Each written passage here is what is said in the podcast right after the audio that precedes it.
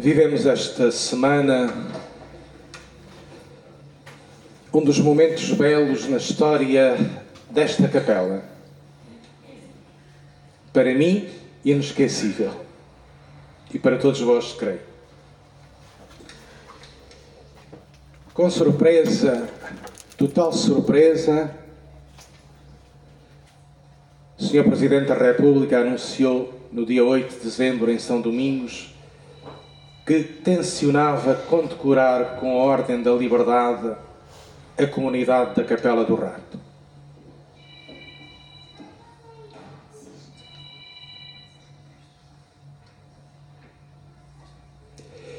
E queria fazê-lo reconhecendo, em nome do Estado, o contributo de católicos daqui e de outros lugares pela liberdade, na sua luta pela liberdade, em tempos difíceis do anterior regime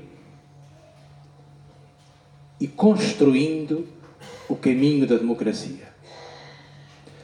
A Ordem da Liberdade ali está, quase como relíquia da capela, exposta até encontrarmos melhor lugar diante de todos nós. É uma honra que havemos de agradecer ao Sr. Presidente. É a confirmação da singularidade profética e da vitalidade desta comunidade de há 50 anos até hoje, e é também uma responsabilidade a nós no presente para transmitirmos este legado de memória, mas de memória criativa, de uma consciência laical crítica que quer estar na cidade dos homens e das mulheres com uma palavra profética e com um testemunho consciente de liberdade de consciência, contribuindo com uma leitura e com uma ação para o bem comum, pela paz, pela justiça, pela defesa do meio ambiente, pela defesa da integridade da vida, que são outros desafios, novos desafios que hoje te colocam. Pessoalmente, eh, senti-me pequenino nestes tempos, eh, eh, completamente pequenino, dentro desta história e dentro desta história que é maior do que cada um de nós é uma história, uma memória coletiva que queremos e que vamos respeitar e reinventar, porque se agradecemos o passado, o passado já passou. Precisamos de continuar numa fidelidade, numa fidelidade ao Evangelho e à doutrina social da Igreja, numa comunhão numa comunhão ativa, crítica com os desafios do mundo contemporâneo. É a singularidade desta capela, desta comunidade na Igreja de Lisboa. Os nossos postais de advento estão inspirados na primeira leitura que é tirada do profeta Isaías. Em cada domingo, a Madalena ilustrou, deu visibilidade a um versículo do profeta Isaías da primeira leitura.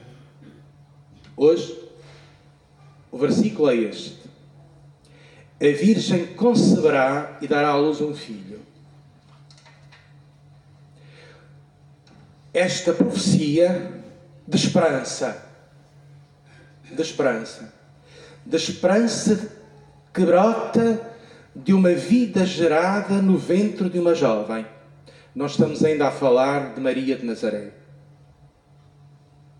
Esta jovem terá vivido 600 anos antes de Maria de Nazaré, no século VII, num período em que o reino de Israel é invadido pela potência do norte, a Síria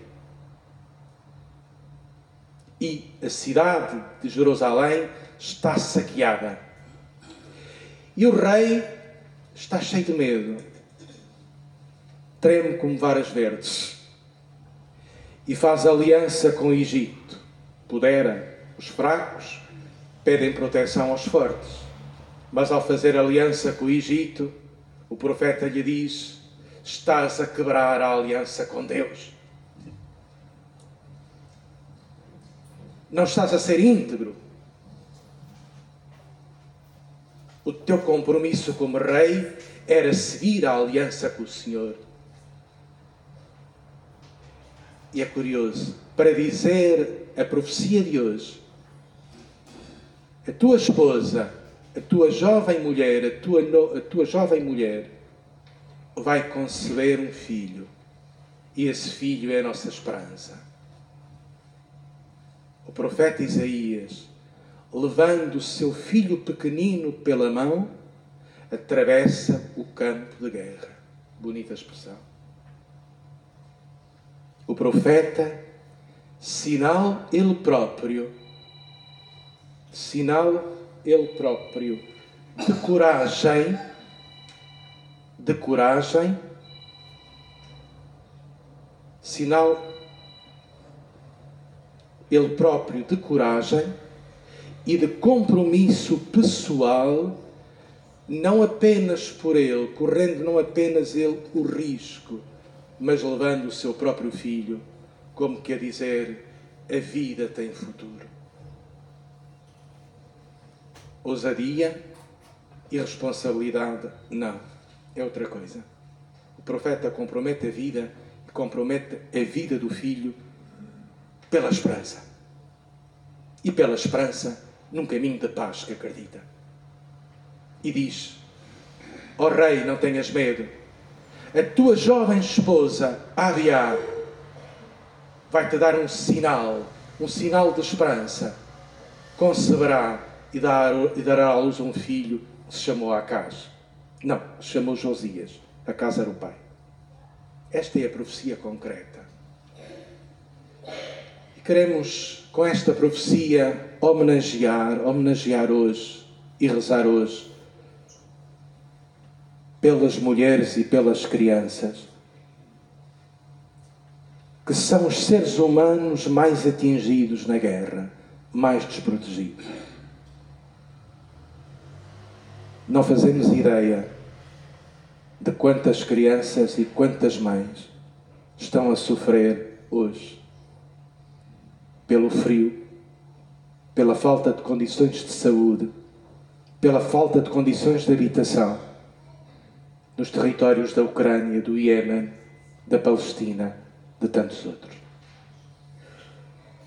O Papa nos diz no texto que, da nossa oração: se as mulheres tivessem mais responsabilidade nos destinos da nação, haveria menos guerras porque as mulheres cuidam da vida e protegem a vida, não querem a morte da vida e dos filhos. Uma palavra final para esta figura lindíssima e ao mesmo tempo tão calada que é São José no Evangelho de hoje.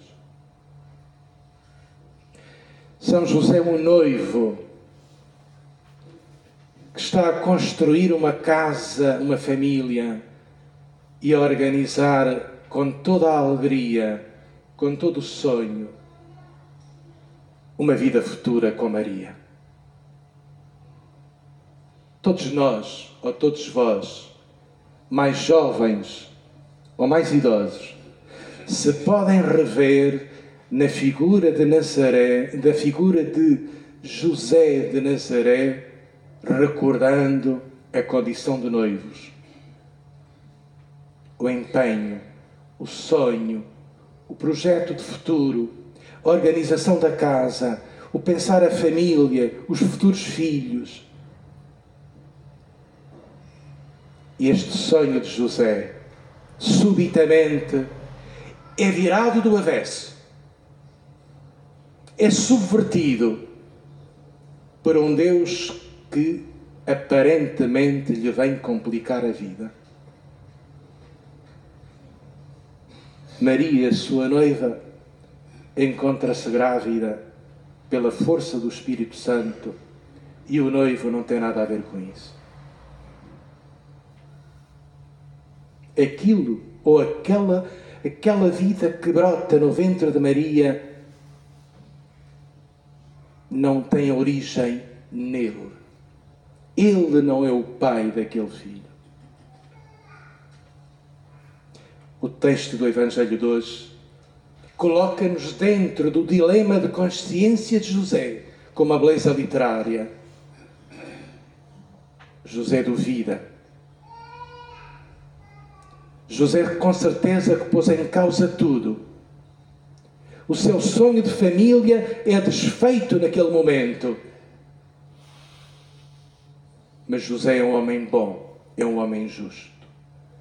Não quer humilhar a noiva, não quer desonrar a noiva, não quer comprometer a vida que a noiva traz no ventre.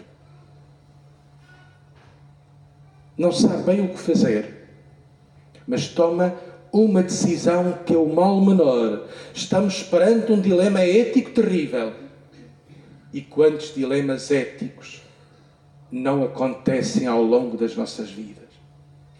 Em que nós não sabemos bem o que havemos decidir entre dois caminhos difíceis. José optou, na honestidade da sua consciência, pelo mal menor. Afastar a noiva em segredo, sem lhe fazer mal.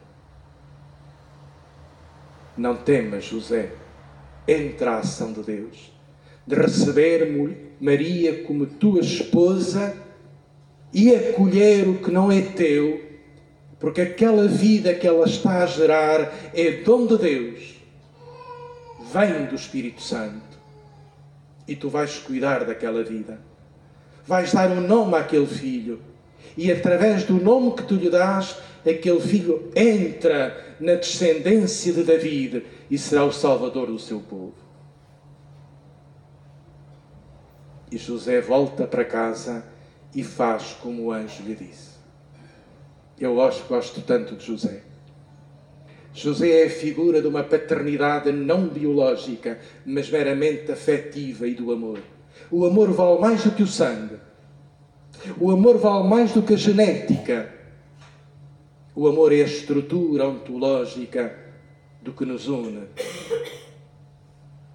E pode haver Pode haver pais que não são biológicos, mas que se amam. Os filhos que adotam são autênticos pais, como José. Não tenhamos medo de acolher a vida que nós não, não inventamos, de acolher a vida que não é nossa propriedade, que nós não demos, não geramos a realidade vale mais do que as nossas ideologias, do que os nossos valores. José, José teve que fazer uma desmontagem da percepção das suas ideias e dos seus sonhos para aceitar o que não era seu. Isto é um caminho difícil, mas ao mesmo tempo é um caminho redentor de grande liberdade aceitar a vida que não nos pertence e ao mesmo tempo pormos a nossa vida ao cuidado de vidas que não são nossas.